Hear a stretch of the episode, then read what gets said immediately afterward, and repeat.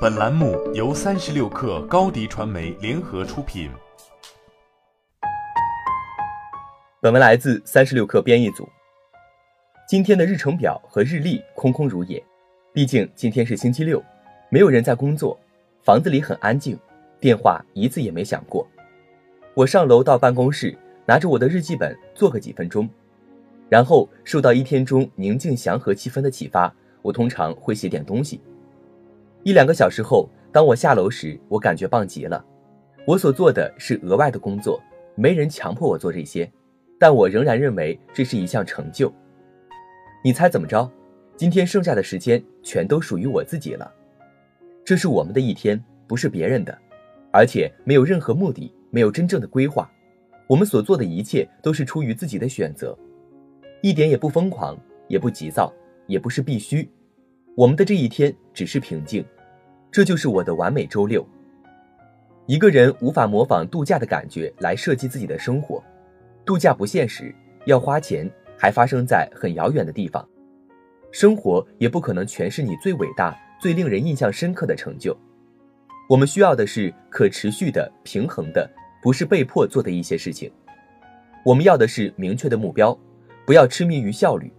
我们需要的一些事情。像是一个很棒的周六，或者一个成果丰富也不累人的周一。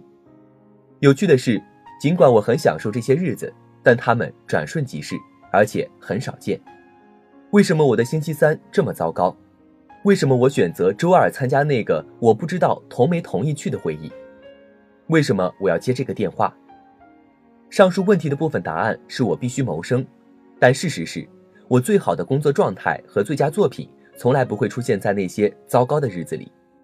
事实上，我刚出版那本书的灵感来自于一次周六早晨的散步，这才是我买房的钱的大头，绝不是我花那么多时间回复的邮件。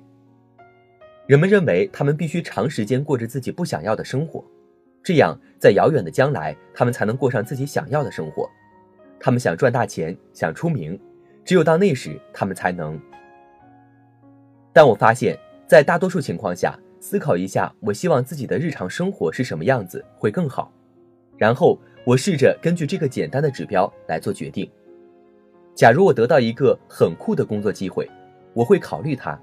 但是等等，这意味着我必须搬家到华盛顿，大部分时间都要穿着西装，按别人的日程表安排自己的生活，也写不了多少文章了。对不起，我不去。假如我投资创业公司能赚很多钱。但是这意味着我要读很多的财报，还要参加很多会议，你知道吗？我拒绝这么做。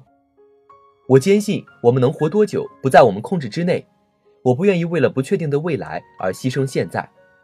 今天对你来说可能是神奇的一天，今天可能是你想要的那种生活，你只需要选择它是哪种样子。好了，今天的节目就是这样，下期我们不见不散。